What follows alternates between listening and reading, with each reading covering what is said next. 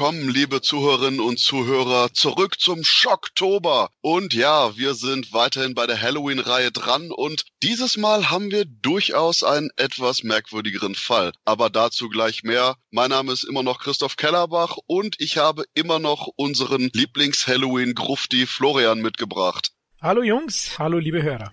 Und auch aus den Tiefen auferstanden ist nämlich Dominik. Hey Dominik. Auferstanden trifft's ganz gut. Einmal im Jahr zu Halloween darf ich aus dem Schrank raus. Wunderbar, schön hier zu sein. Hallo. Dann hoffe ich, dass du nicht zu viel von den ganzen Kleiderbügeln abbekommen hast. Und unserer absoluter Halloween-Experte ist natürlich auch wieder am Start. Sam Freisler, auch bekannt als europaweite Aussichten, der Musikermensch. Hey Sam. Hallo ich denke, bevor wir jetzt irgendwie komplett auf die interessante Produktionsgeschichte eingehen und auch generell den etwas abwegigen Filminhalt besprechen, ganz grob, Leute, wie mochtet ihr denn eigentlich? Dominik? Halloween 3, Season of the Witch, ist natürlich ein Film, der durchaus mehrere Alleinstellungsmerkmale hat. Man muss dazu sagen, als ich ihn das erste Mal gesehen habe, meine Enttäuschung war schon relativ groß, dass es mit Witches ziemlich essig gewesen ist in dem Film. Ich bin tatsächlich irgendwie davon ausgegangen, dass es Witches geben würde, aber die Verbindung war dann doch eher ziemlich dünn. Von daher die Nacht der Entscheidung, wie der deutsche Untertitel ja verkündet, trifft es schon ein wenig besser, weil viel banaler.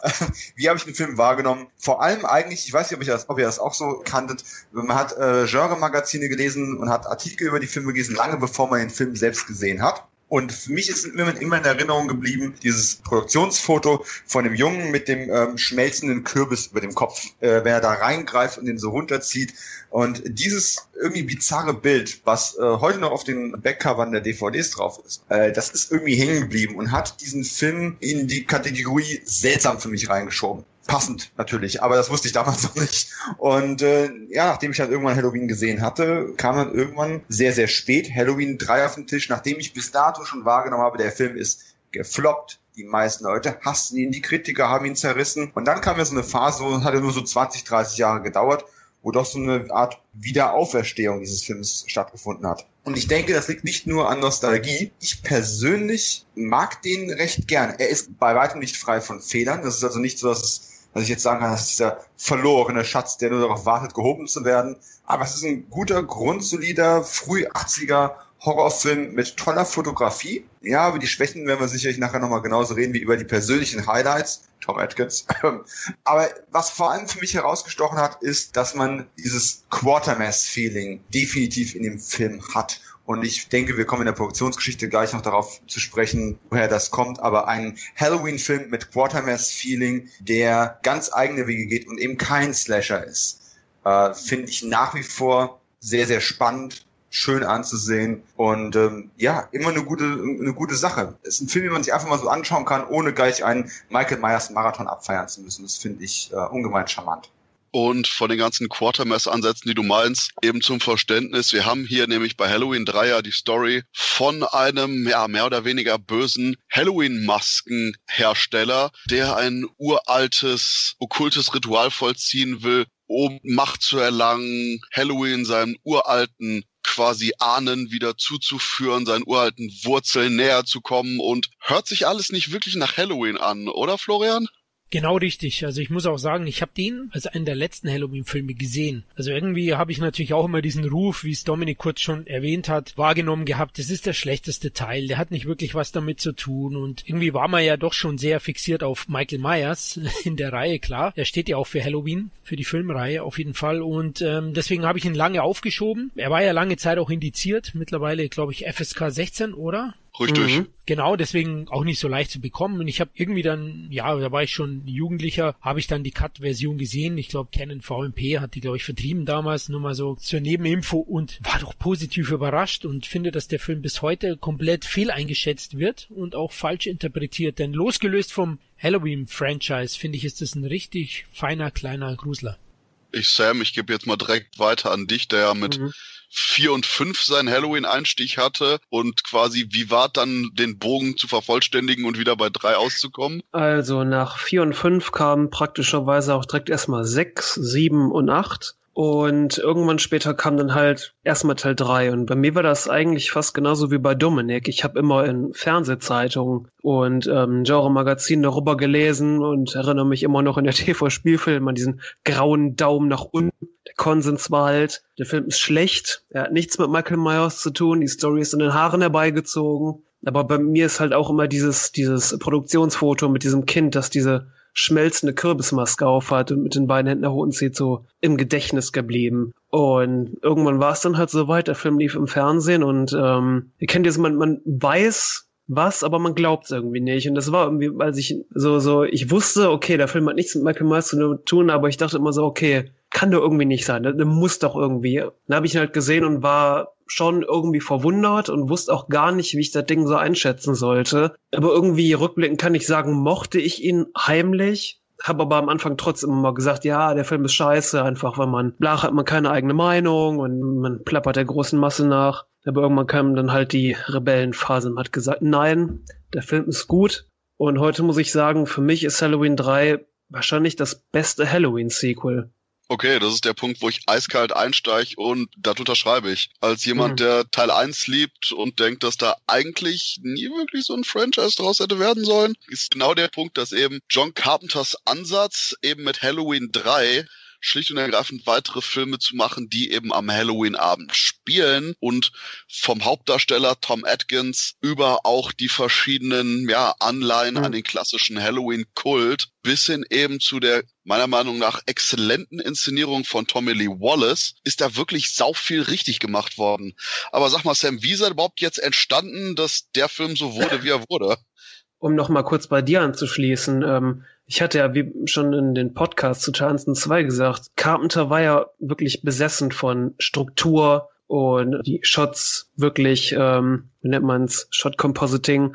Michael Myers war halt so, so ein Ding, das wurde aus cineastischen Stilelementen quasi zusammengesetzt. Die ganze Geschichte, der ganze Film mit Michael Myers als Charakter an sich und war halt in Teil 1 schon innerlich abgeschlossen. Deswegen, gerade weil halt keine Fortsetzung folgen sollte, ist das halt die Stärke von Teil 3, dass er halt gar nichts damit zu tun hat. Und der Ansatz von Carpenter war halt genau der. Ihm fiel es halt sehr, sehr schwer, Teil 2 zu schreiben, weil halt keine Story mehr vorhanden war. Aber weil Teil 2 saumäßig erfolgreich war, hat man sich gesagt, okay, wir wollen aber trotzdem neuen Film.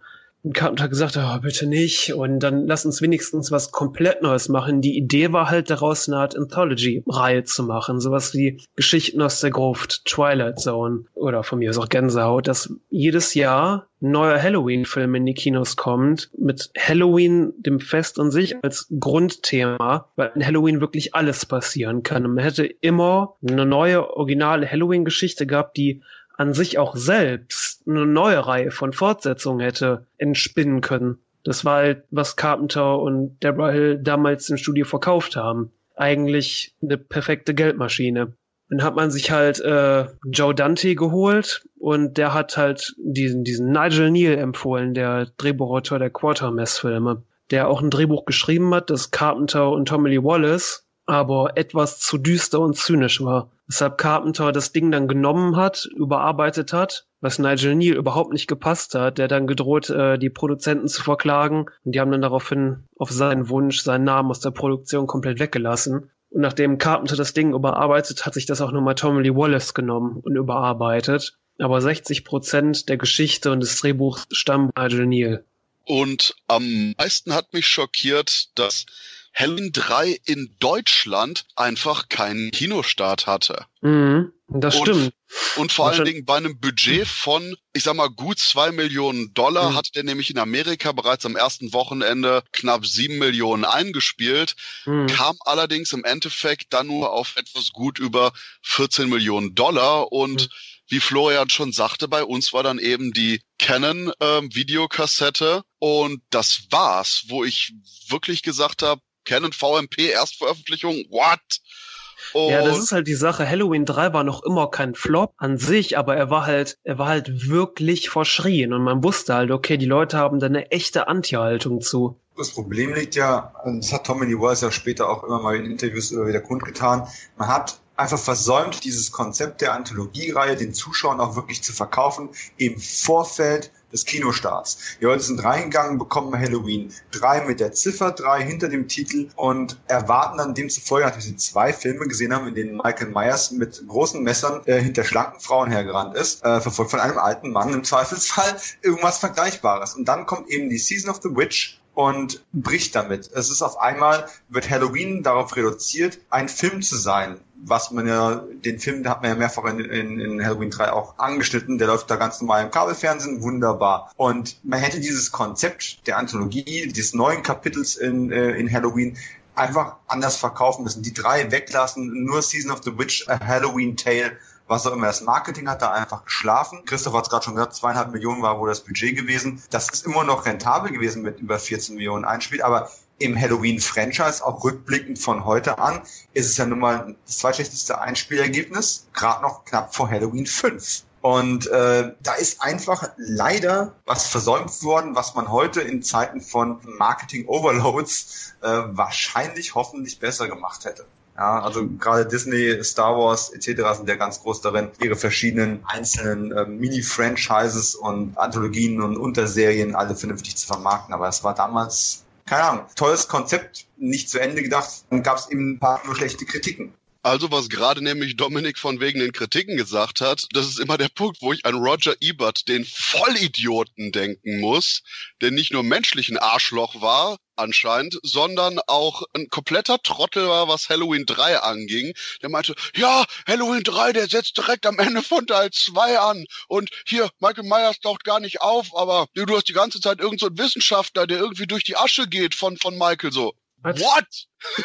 Aha. Ja, deswegen, also ich habe auch genauso wie Dominik meinte, davon, dass es nicht richtig kommuniziert wurde und man ernsthaft das drei hätte weglassen müssen, dass auch viele Kritiker, wie hier Ebert, ich meine, der ist normalerweise nicht so doof gewesen und dann schlicht und ergreifend anscheinend noch nicht mal verstanden hat, was vor sich ihm abspielt. Und ich gehe jetzt sogar noch weiter und sage, Halloween 3 ist gar nicht so eine extrem komplizierte Geschichte, oder Florian? Nee. Nein, definitiv nicht. Also es ist, ich habe es ja gesagt, ein feiner kleiner Grusler und eben die Geschichte ist für mich auch äh, relativ klein in dem Maße und deswegen wundert's mich. Aber ich denke schon, dass hier, ja, der Film steht absolut klar dafür für eine Mogelpackung und das war damals so, wurde überall so verkauft, auch in den Videotheken haben mir dann Leute eben gesagt, oh, das, was ist denn das für eine Mogelpackung? Und das wurde ihm, glaube ich, zum Verhängnis, dass er so negativ auch aufgenommen worden ist und die Leute da wirklich auch nicht objektiv sein konnten gegenüber dem Film, scheinbar.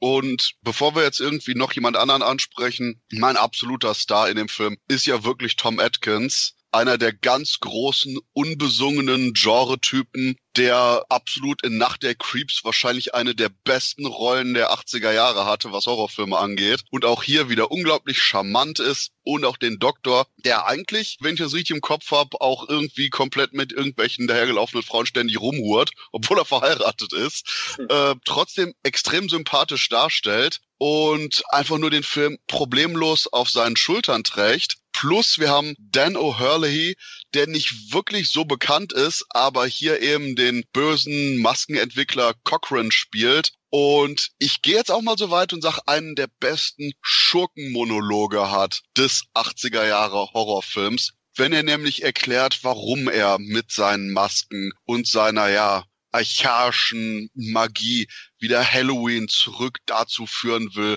was einst die Vorfahren der Druiden gehabt haben. Und dieser ganze Film ist wirklich auch von den beiden dermaßen gut getragen, oder Sam? Ziemlich. Also Dan O'Hurley ist mir auch gestern, als ich den Film nochmal wieder gesehen habe, diesmal auf Englisch, wieder aufgefallen, was für ein klasse Bösewicht das einfach ist. Er hat ja später quasi die gleiche Rolle etwas abgewandelt in Robocop gespielt als den ähm, Chef von OCP, wenn ich mich recht erinnere. Ja. Und sein Monolog ist einfach klasse mit einer wirklich tiefen Stimme. Und ja, Tom Atkins, das ist so, so könntest du den Typen heute einfach nicht mehr in einem Film bringen. Er ist halt geschieden. Du merkst einfach, er hat keinen Bock auf seine ständig nervende Ex-Frau, kauft seinen Kindern halt irgendwelche billigen Ramschmasken äh, hat was mit, also mit Krankenschwestern am Start, mit der einen Ollen im Labor, mit, mit dem Vibe, von dem der Vater da verschollen ist. Also so könntest du das heute nicht mehr bringen. Aber der Film schafft es, das irgendwie auf so eine gewisse comichafte Art und Weise rüberzubringen, dass man nicht halt mit den Augen rollt. Und ähm, ich glaube, Halloween 3 habe ich auch das Gefühl, auch wenn der Film damals beschrieben wurde, hat so ein bisschen Tom Atkins Image gemacht man muss auch dazu sagen, wenn ich da gerade noch einhaken darf, diese ganze Sexualisierung von der Tom Atkins Rolle, im Deutschen noch von, wenn ich mich ja als täuscht, äh, Tommy Piper gesprochen, was die Sache noch komischer macht. Aber ich finde es schon witzig, nachdem er irgendwie das zweite Mal mit seiner ähm, Damsel in Distress äh, geschlafen hat, dann nachzufragen, sag mal, wie alt bist du eigentlich? Und sie sagt, naja, ich bin, auf, ich bin volljährig, keine Sorge. Ach, alles klar, dann können wir noch ein drittes Mal miteinander schlafen. Super. Äh, das ist schon, wenn man drüber nachdenkt, extrem seltsam und geradezu bizarr. Aber irgendwie ist Tom Atkins so ein Typ, der kann das verkaufen. Der hat irgendwie die nötige Seriosität. Ich weiß nicht, dass das richtige Wort dafür ist. Oder the Mustache. Ja, es ist der Mustache. Ähm, er bringt es einfach vernünftig rüber und äh, das ist ein schwieriger Balanceakt. Ich finde es eigentlich kurios, dass man mit Absicht eben von diesen jugendlichen Helden weg wollte oder auch von, von jungen Mädchen der Hauptrolle und dann eben auch äh, keinen jungen Kerl wollte und dann einen Tom Atkins besetzt, der schon so ein bisschen ja im Leben steht und ihn dann trotzdem agieren lässt wie ein Jungarzt, der an jede Cheerleaderin ran muss. Das ist schon ein bisschen seltsam, aber es funktioniert auf seltsame Weise. Aber ich stimme dir zu, es ist definitiv schwachsinnig, nachher zu fragen, wie alt sie ist, denn dann ist so zu spät, so, oh, okay, Entschuldigung, ich brauche mal eben meinen DeLorean, um das hier gerade ungeschehen zu machen.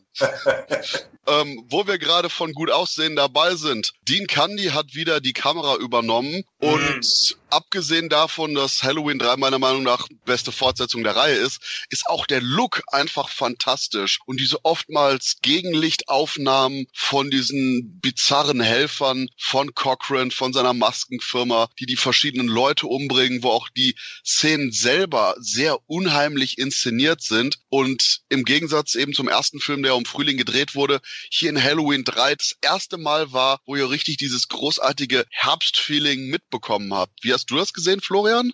Ja, eigentlich wie du. Also optisch ist der Film wirklich eine Wucht auch. Er zeigt dadurch eine unglaublich hohe Atmosphäre. Also da hat's mich auch sofort reingezogen. Tolle Kameraperspektiven. Die Geschichte bleibt ja auch ernst. Wir haben es gerade gesagt, an sich ein bisschen abgedreht, keine Frage. Und die eine oder andere Figur, die kannst du heute nicht mehr so bringen. Aber die Geschichte, finde ich, nimmt sich ernst. Und ja, es werden ja natürlich auch dann einige Gewaltspitzen eingefügt. Wie du gesagt hast, vom Look her, auch von den Inszenierungen der Schockeffekte, Gegenlicht, wie das alles inszeniert wurde, finde ich, ist das ein erstklassiger Film und ich bin im Moment auch so, umso öfter ich den Film schaue, umso mehr gewinnt er bei mir und ich bin auch so gerade dran, ob er nicht bald Halloween 2 als zweitbesten Film überholen wird.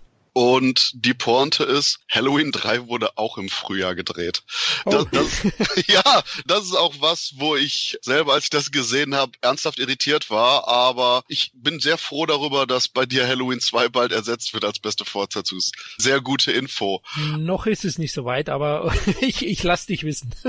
ich aber, muss auch nochmal sagen, Halloween 3, auch wenn der komplett aus der Reihe rausfällt, für mich ist das so der, der letzte klassische Halloween-Film, allein wegen seines Looks und wegen seines Sounds wirken Teil 1 bis 3 halt wie aus einem Guss. Ja. Wie du gemerkt hast, es sind wirklich immer die gleichen Leute in Teil 1 bis 3 gewesen.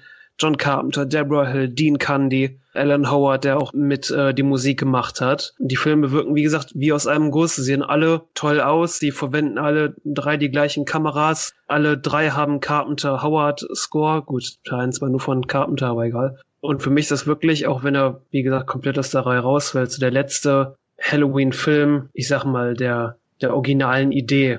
Aber was das sogar noch angeht und wo wir gerade kurz bei der Gewalt waren, ich bin am meisten irritiert, dass quasi Teil 2 in seiner ungeschnittenen Fassung immer noch beschlagnahmt ist, während jetzt Teil 3 eben ungeschnitten ab 16 freigegeben wurde, nachdem die Erstveröffentlichung gekürzt und bis, ich meine, 2012 indiziert war. Denn ich gehe jetzt mal so weit und sage, Teil 3 ist doch eigentlich der härteste der Reihe, oder, Dominik? Der hat auf jeden Fall ziemliche Härten drin, die überraschend dann kommen, wenn du sie eigentlich quasi gar nicht mehr erwartest, weil durch die schöne Bildsprache, durch den äh, Slow Burn, den der Film im Endeffekt auch ein Stück weit hat, wenn du dann von der Szene überrascht wirst, wie, ich sag mal, Kurzschluss, dann sitzt du mit offenem Mund da und denkst dir, was zur Hölle ist hier gerade passiert? Das ist jetzt nicht mehr der, ja, der fröhlich tanzende äh, Chipmunk-Song-Film, äh, den ich noch vor ein paar Minuten ähm, vor mir hatte. Aber auch da muss ich sagen, die Gewalt wirkt in dem Film ein bisschen anders da. Sie hat, obwohl sie natürlich nicht weniger sadistisch ist als ein Michael Myers, der ne, Messer im Körper und so, hat dieser Film einfach so ein abstraktes Feeling, dass es irgendwie schon fast wie in Märchenfilmen Gewalt ja auch anders wahrgenommen wird. Ähm, es einfach nicht so nicht so eine greifbare Gewalt ist. Und äh, ich denke, der Film hat viel mehr mit auch mit Spannung zu tun, weil selbst wenn eine Viertelstunde lang quasi nichts passiert, außer dass Personen von A nach B gehen und das Ganze in tollen Perspektiven eingefangen ist und überhaupt äh, irgendjemand hat vorhin schon in einem anderen Kontext ähm, das Blocking angesprochen. Tommy Lee Wallace und die Zusammenarbeit mit dem Kameradepartment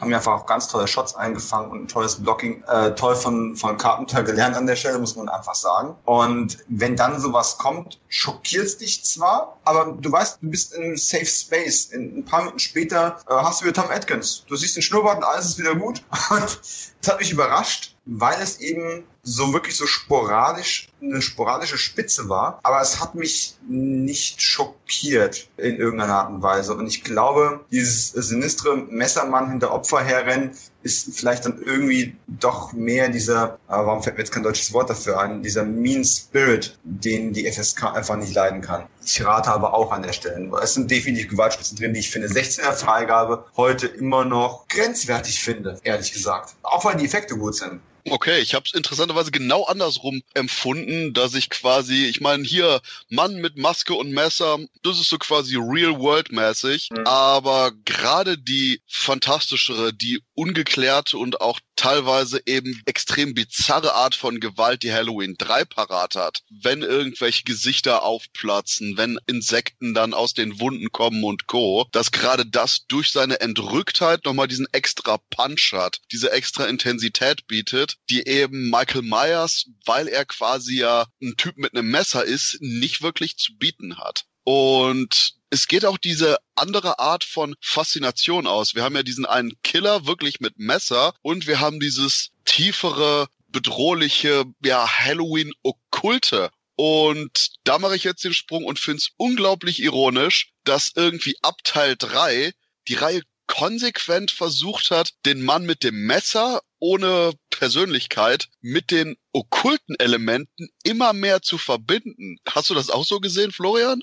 Absolut, ja, genau. Speziell in Teil 5 treiben sie es dann schon auf die Spitze so langsam. Klar, Teil 6, da geht's dann weiter, aber ab Teil 5, finde ich, wird's dann wirklich äh, ärgerlich, großteils. Aber eben auch schon in Teil 4 fängt es an. Da hast du recht. Inwieweit sie sich da inspirieren haben lassen von Halloween 3, das ist mir nicht ganz klar, aber es ist deutlich zu sehen. Ich wollte noch mal kurz zu den Gewaltspitzen sagen, ich bin da eher bei Dominik. Ich glaube einfach, der Stonehenge-Faktor nenne ich ihn mal. Also dieses, dieses Entrückte, dieses Magische, das ist bei bei der FSK immer ein Grund, glaube ich, gegenüber dem realen mit Michael Myers gnädiger zu sein.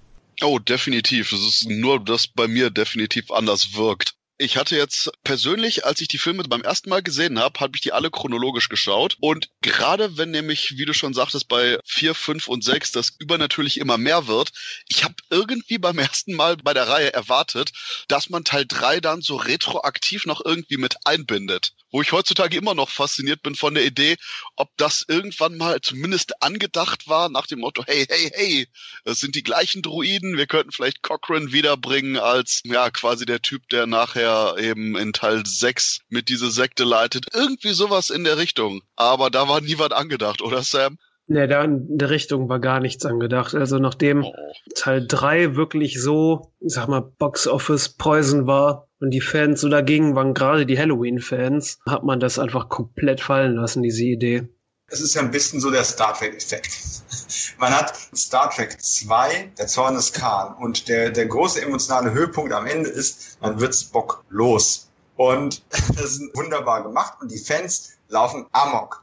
Und was macht das Studio? Das allererste, was sie machen, noch bevor sie ein Drehbuch oder eine fertige Idee haben, sie kündigen erstmal an, keine Sorge, in ein, zwei Jahren kommt Star Trek 3 auf der Suche nach Mr. Spock. Und was machen sie hier? Halloween 3, Season of the Witch. Die Kritiker sind nicht begeistert. Und äh, wir kündigen mal ganz schön an. Äh, demnächst kommt Halloween 4, The Return of Michael Myers. Keine Sorge, ihr seid sicher. Und äh, ich glaube, man wollte einfach nur so schnell wie möglich äh, von Stonehenge wegrennen und äh, nie wieder zurückgucken. Auch Wobei wenn heute viel Teil, Teil, da ist. Wobei Teil 4, der kam ja wirklich erst einige Jahre später, der kam ja sechs Jahre später. Also die, das Halloween-Franchise war nach Teil 3 vorläufig erstmal tot. Und ja, das ist jetzt, glaube ich, so fast schon meine Abschlussfrage. Wäre es besser gewesen, wenn Halloween in der Reihe fortgeführt worden wäre, wie Carpenters gewollt hätte, mit dem Anthologieverfahren? Oder ist doch dieses, nee, wir müssen Michael Myers zurückbringen, Florian? Definitiv wäre Carpenters Anthologie-Fortsetzung besser gewesen. Ich habe es ja bei Halloween 2 auch schon gesagt, dass für mich 1 und 2 gut zusammenpassen und für mich dann äh, die Geschichte um Michael Myers abgeschlossen ist. Und somit fände ich es natürlich mit der Anthologie-Reihe, die heute ja zum Beispiel auch in Serien wieder aufgegriffen wird. American Horror Story ist ja auch so ein Thema. Die haben zwar insgesamt eine Verbindung in gewisser Weise immer mit wiederkehrenden Darstellern und kleinen anderen Dingen. So hätte ich es mir gewünscht für die Halloween-Reihe auch. Dominik? Ich denke, es war zu früh. Die Zeit war für so ein Konzept noch nicht reif. Wäre es charmant gewesen? Ja. Die große Masse der Halloween-Fans wird so eine Aussage wahrscheinlich steinigen. Äh, aber Halloween hat mehr zu bieten als Michael Myers. Auch wenn Michael Myers natürlich irgendwie ein bisschen lieb gewonnen wurde über die Jahre aber den größeren Ideenreichtum hätte einfach dieses Anthologieprinzip geboten. Die Frage ist nur, ohne diese eine ikonische Figur, auf der man das ganze Franchise aufbauen konnte, wie lange hätte diese Diversifikation von Ideen denn wirklich dann gehalten? Hätte es diesen Kultstatus bekommen? Hätte man andere MI6-Agenten ins Rennen geschickt anstatt James Bond und wäre James Bond dann heute immer noch ein interessanter Franchise? Ich denke, dieses Fokussieren auf eine Figur hat den Ideenreichtum sehr eingeschränkt, den Franchise aber halt mit vielen Höhen und vielen Tiefen bis heute überleben lassen. Und hätte man zur damaligen Zeit wirklich diese Anthologie-Idee weiterverfolgt, ich glaube, man wäre nicht weit gekommen. Heute sähe das als Nebenstrang zu Michael Myers Stories wahrscheinlich wieder ganz anders aus. Und wenn Blumhaus äh, noch ein bisschen extra Geld scheffeln möchte und die komplett Rechte hat über einen Film hinaus, wäre ich nicht überrascht, wenn die sowas auch noch bringen würden. Sam? Das ist schwierig zu sagen, weil es halt nie passiert ist. Carpenters Ansatz wäre definitiv der interessantere Ansatz gewesen, es halt jedes Mal was Neues gewesen wäre. Ich finde ja persönlich Halloween 4 ist immer noch ein grundsolider Film, Mustafa Akkad, der Produzent, der halt immer wieder Halloween neu aufgelegt hat, immer wieder Michael Myers zurückbringen wollte. Das ist halt so ein bisschen für mich wie der George Lucas des Halloween-Franchise. Gleichzeitig wirklich derjenige, der es am Leben hält, aber auch so ein bisschen der Feind, weil er halt immer so schnell sagt, okay, jetzt noch ein, jetzt noch ein, jetzt noch ein. Ich finde, man hat halt diese Michael Myers-Idee und quasi diese etwas neuere Mythologie, die man auch mit 4 ähm, mit der Nichte und so ähm, ins äh, Laufen gebracht hat, auch gar nicht bis zu Ende durchgedacht. Das heißt, es hätte womöglich vielleicht eine Möglichkeit gegeben, Michael Myers Geschichte besser zu Ende zu denken, sich einfach mehr Zeit zu lassen. Aber Carpenters Ansatz ist auch definitiv eher mein Favorit, gerade eben, weil er einfach interessanter ist. Und ich glaube, das ist jetzt auch ein wunderbares Schlusswort gewesen. Aber noch kurz, bevor wir jetzt aufhören. Leute, habt ihr noch irgendwas, wo ihr sagt, Moment, das will ich loswerden? Klar. Hm. Okay, gu gut, nachdem wir jetzt keine Sachen haben, die wir mehr loswerden wollen. also ich muss doch noch mal eine Sache erwähnen. Das ist der Score von äh, Alan Howard und John Carpenter vor allen Dingen die ähm, sich hier das erste Mal hingesetzt haben und quasi die Technik verwendet haben, die, die Musik parallel zum Film zu schreiben. Und für mich ist der Score von Halloween 3 wirklich neben die Klapperschlange mein Lieblings-Carpenter-Score tatsächlich. Ich finde diesen, dieses Eröffnungsstück Chariots of Pumpkins, das ist einfach großartig und ähm, das ganze Album versprüht einfach Atmosphäre pur und hat unfassbar catchige Tunes, sage ich mal. Und ist auch gerade wieder von Mondo auf Vinyl erschienen in so einer neuen Edition. Die haben die Tapes wirklich nochmal, die alten Tapes ausgegraben, nochmal neu gebacken, so sagt man das, und remastered. Und ähm, wie gesagt, der Score funktioniert auch als Album an sich, ums, sag ich mal, als atmosphärisches Halloween-Album im Hintergrund laufen zu lassen. Wunderbar. Da haben cool. wir gleich den Tipp für die nächste Halloween-Party. Aber Dominik, du wolltest noch was? Oh, ein paar Punkte noch, aber äh, sehr schön, dass du das mit der Musik nochmal angesprochen hast, denn äh, die ist wirklich richtig gut und äh, ich hatte das noch nicht mitbekommen, dass es noch eine neue Auflage davon jetzt gibt und da ich noch keine davon habe, wird das sicherlich eine Anschaffung in Kürze werden. Wo wir bei der Musik sind, wir müssen auch das Shamrock-Theme kurz ansprechen, weil das trifft wirklich so einen schmalen Grad zwischen unglaublich enervierend, ähm, mhm. äh, aber halt auch genau auf die richtige Art und Weise so befremdlich, dass du schon beim ersten Mal, wenn die Kinder sich vor den Fernseher setzen und diese Sendung anschalten, oder nee, es ist ja vorher sogar schon zu sehen, du hast einfach sofort dieses Gefühl, okay, alles klar. Ich weiß nicht, wo dieser Film hin will, aber er will auf jeden Fall dahin und ich finde das irgendwie spooky. Und äh, die haben ja auch wirklich einfach äh, London Bridge Falling Down genommen, sehr bekanntes britisches Thema und das war einfach Public Domain und haben halt darauf einen neuen Text angepasst und das wird man im Guten wie im Schlechten, wird man diesen Ohrwurm so schnell nicht los, nachdem man den Film gesehen hat. Das sollte man auf jeden Fall mal betonen. Ich habe es teilweise gehasst, aber ich kann mich der Magie dieses blöden Jingles auch nicht ganz widersetzen. Aber ich habe auch eben noch mal gelesen, das Lied läuft auch insgesamt 14 Mal während des Films. Aber gut, dass ihr das nochmal erwähnt habt. Wahrscheinlich hat mein Unterbewusstsein das absolut ausgeblendet, so nach dem Motto, nein, nein, nein, wir sprechen das nicht an, sonst habe ich das wieder für die nächsten drei Monate im Kopf. Danke, Dominik.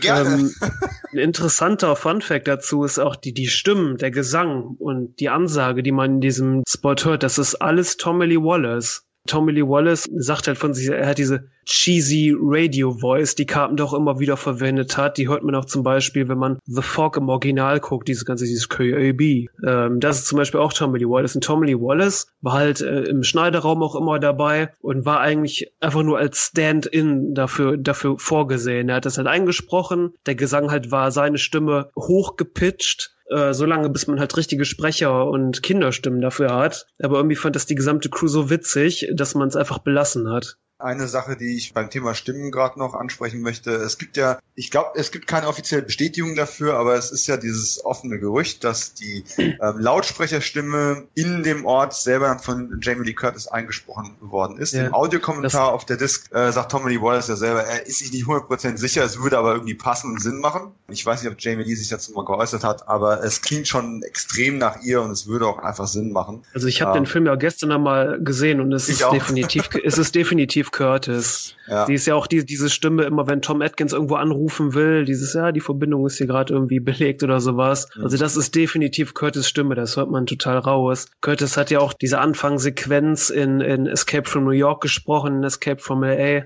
Also die hat Carpenter dann gerne immer wieder zurückgeholt was wir vorhin schon angesprochen haben, ist dann durch ähm, Nigel Neal, den Erfinder von Quatermass und diese Verbindung von Wissenschaft und Science Fiction und auch ein bisschen mystischer Zauberkraft. Das sind ja so typische Motive, die äh, Quatermass auch immer wieder getroffen haben. Von daher macht es absolut Sinn, dass es in diesem Skript auch sehr wie soll ich sagen, dominant ist. Ich habe am Anfang gesagt, so 100% zufrieden bin ich damit auch nicht immer. Manchmal ist mir das ein bisschen zu viel Gemische, weil im Endeffekt ist ja auch so ein bisschen Kritik am amerikanischen Konsumterror mit drin, äh, wenn man quasi diese Supermarketing auf Kinder ausrichtet, um Kindern dann eben Schaden beizufügen. Das sehe ich durchaus so ein bisschen diese 80er Konsumwelle auch ein bisschen zu treten. Es sind sehr viele Ansätze mit drin, ähm, heidnische, keltische Wurzeln von Halloween, All Hallows Eve. Ihr habt schon gesagt, das ist eine simple Story im Grunde, die aber trotzdem sehr viele Versatzstücke von anderen Sachen noch mit drin hat. Ich weiß nicht, ob ich das toll finde, weil man noch viel reinlesen kann oder ob es ein bisschen too much ist. Dieser Nebenstrang, ich weiß nicht, hat der Christoph den vorhin angesprochen? Ich glaube, der Nebenstrang mit dieser ähm, Medizinerin, mit der Tom Atkins natürlich auch was hatte, äh, die dann immer vor diesen Petrischalen sitzt und, äh, und die Asche untersucht. Das ist ja auch ein Nachdreh gewesen. Und im Endeffekt führt dieser Nebenstrang halt auch leider irgendwie nirgends hin, außer zu einem weiteren Kill, von dem man nicht viel sieht. Und der zum Zeitpunkt Zeitpunkt kommt, wo man sich fragt, warum kommen die jetzt nochmal zurück, um den abgefackelten Roboter, äh, ja, um die Überreste zu sichern oder was auch immer. Also das sind so ein paar Sachen, die so eine Bestwertung aus kritischer Sicht verhindern. Aber dann sind wir so Kleinigkeiten wie, dass Tom Atkins Ehefrau im wirklichen Leben damals äh, eben auch eine Rolle spielt und das Nebenzimmer hat, wo Tom Atkins die Kleine mehrfach ihr wisst schon, lieb hat. Äh, das, das sind einfach so, so, so bizarre Real-Life-Momente, die da reinspielen, die, wenn man das weiß, einem einfach ein breites Grinsen aufs Gesicht zaubern. Und jeder Fan von den ganzen Körperfresser-Filmen, vor allem dem allerersten, werden einfach auch Spaß dran haben, viele Querreferenzen zu entdecken, denn die sind definitiv drin. Und Tommy Lee Wallace ist ja auch ein großer Fan, zumindest des ersten Films und ich glaube auch des ersten Remakes. Und von daher hat dieser Film auch manchmal so diese Vibes, die man von den Körperfresser-Filmen her hat, auch einfach kennt. Und äh, Männer in Anzügen, ja, waren in den 80ern gruselig. Ne? Und nicht die Weltenretter wie bei Will Smith in den 90ern. Von daher toller Film, super starkes Intro. Gerade diese ganze Anfangssequenz, wo der, der Vater von der Protagonistin dann gejagt und fast zu Tode gebracht wird, ist super stark. Ist ein toller Film. Ich ähm, habe den lange nicht mehr gesehen, bis gestern Abend eben auch in der Vorbereitung auf den Podcast. Der wird auf jeden Fall wieder regelmäßiger auch im Player dann aber wo du nämlich sagtest, von wegen Konsumkritik während der 80er Jahre, dann nur der Fun Fact, es gab zum Beispiel eben He-Man, der ja dann 83 lief und eben, wie du schon sagst, direkt Anfang der 80er Jahre gab es auch in Amerika eine Novellierung von diesen Gesetzen, die darauf bezogen, wie man quasi Marketing an Kinder und Jugendliche richten konnte. Da nämlich sowas nachher wie Thundercats, wo zum Beispiel ernsthaft bei Thundercats der Toy-Hersteller selber die Leute bezahlt hat. Hier, nehmt unser Geld und strahlt das bitte aus, um das quasi so als Werbung zu haben. Und wie gesagt, das war alles genau eben ein Tick später. Und gerade weil der Film das jetzt schon so ansatzweise aufgriff, 1982, während He-Man eben ein Jahr später kam, das ist wahrscheinlich so ein weiterer Punkt, weswegen wir Halloween 3 einfach nur so einen leichten Stempel des Visionären geben könnten. ja, deswegen, Florian, hast du jetzt zum Abschluss noch irgendwas?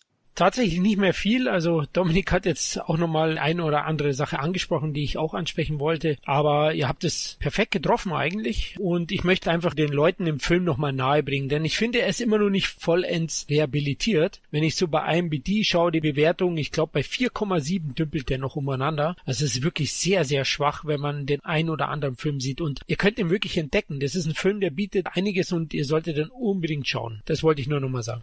Und mhm. das ist jetzt unser perfektes Abschlusswort, denn aktuell kann man eben aufgrund der neuen 16er Freigabe für die ungeschnittene Fassung den Film wunderbar auf DVD und eben Blu-ray schon für kleines Geld in den Warenkorb hauen. Und jeder, der ansatzweise ein Interesse an 80er Jahre Horror hat oder generell an Halloween-Genrestreifen, der sollte unbedingt sich das Teil zulegen. Aber ich habe das Gefühl, Sam, du hast noch eine letzte Sache? Mm, ja, weil wir bei Halloween 3 sind. Von Halloween 1 bis 3 gab's Bücher zum Film tatsächlich, Romane, ah. die von Curtis Richards geschrieben wurden. Teil 2 und 3 unter dem Pseudonym Jack Martin. Und äh, viele wissen das gar nicht. Und ich habe über die letzten Wochen mal mich so ein bisschen durch Teil 3 gelesen es ist nicht wirklich was Originelles. Er arbeitet darin quasi Teil 3 Beat für Beat ab. Ich habe halt Teil 1 und 2 nicht gelesen. Aber die ersten drei Teile sind auch wirklich die Bücher zum Film in Deutschland erschienen, im Heine Verlag. Teil 4, da gibt's auch noch ein Buch von, ein Roman zum Film, das es aber nicht nach Deutschland geschafft hat. Und der ähm, Autor von Teil 4, der hat tatsächlich später mal eine etwas erweiterte Variante davon herausgebracht. Aber wo wir gerade bei Halloween 3 waren, Teil 1 bis 3 sind auf Deutsch erschienen. Oh, das ist auch perfekt, denn das Geld, was man quasi spart, weil man hier bei Teil 3 eine wunderbar einfach zu kriegende VÖ hat, kann man dann am besten eben beim Secondhand-Markt in die Buchvariante von Halloween 3 investieren. Mhm. Weil ich auch empfehle, wirklich Teil 3 auf Englisch zu gucken. Ich habe den Film das gestern das erste Mal auf Englisch geguckt und war schockiert, wie viel Klang der Film eigentlich hat. Die deutsche Tonspur ist einfach so furchtbar. Die ist, ja, die ist so stumpf und einfach Mist. Du hörst teilweise, ich wusste gar nicht, dass da so viele, sag ich mal, Pop-Songs im Hintergrund laufen, weil die einfach komplett weg sind. Teilweise ist auch der Score an manchen Stellen einfach komplett rausgedreht für eine ganze Weile. Und ich war gestern total verwundert, wo ich dachte, oh, was, an der Szene lief Musik im Original? Also die deutsche Tonspur auch auf der Blu-ray ist leider kompletter Mist dann werde ich doch den O-Ton mir auch nochmal reinziehen, weil ich mhm. habe mir gestern tatsächlich die äh, Tommy Piper Synchro-Fassung gegeben. die ähm, hatte auch einen gewissen Charme. Definitiv, aber äh, da ich den Score eben auch sehr zu schätzen weiß. Mhm. Und äh, weil Christoph es eben angesprochen hat, ich würde mein Geld lieber in die, in die Platte investieren als in das Buch zum Film, obwohl ich die Idee von Buch zum Film auch immer charmant finde, auch ja. heute noch. Ja, das äh, gibt's auch heute kaum noch. Ist leider komplett aus der Mode gekommen, aber ich habe mhm. auch noch einige davon hier stehen, Batman und Konsorten. Ja. Aber ja, äh, dann werde ich mir doch die äh, O-Ton-Fassung auch nochmal geben. Vielleicht ja, ich glaub, Halloween. Ja, ich glaube, das Problem ist einfach, dass man ähm, dass äh, die Tonspur von der alten Astro VS genommen hat, die einfach völlig verbockt war. Und äh, die, die von der Canon VS, die ist tatsächlich okay, die deutsche Tonspur. Immer noch hackstückelt, was die Musik angeht, aber etwas klangvoller. Okay, also wir haben jetzt den Plan, erstens Halloween 3 auf Englisch hören, zweitens den Soundtrack als LP holen und drittens das Buch ins Regal stellen. Und ja, das wäre jetzt quasi alles zu Halloween 3 gewesen. Ihr wisst jetzt, was euer komplettes Einkaufspaket sein sollte, damit ihr ein Happy Happy Halloween feiern könnt. Und wir machen weiter mit Teil 4 beim nächsten Mal. Aber bis dahin, viel Spaß und feiert mit Verantwortung. Macht's gut, ciao. Ciao. Ciao.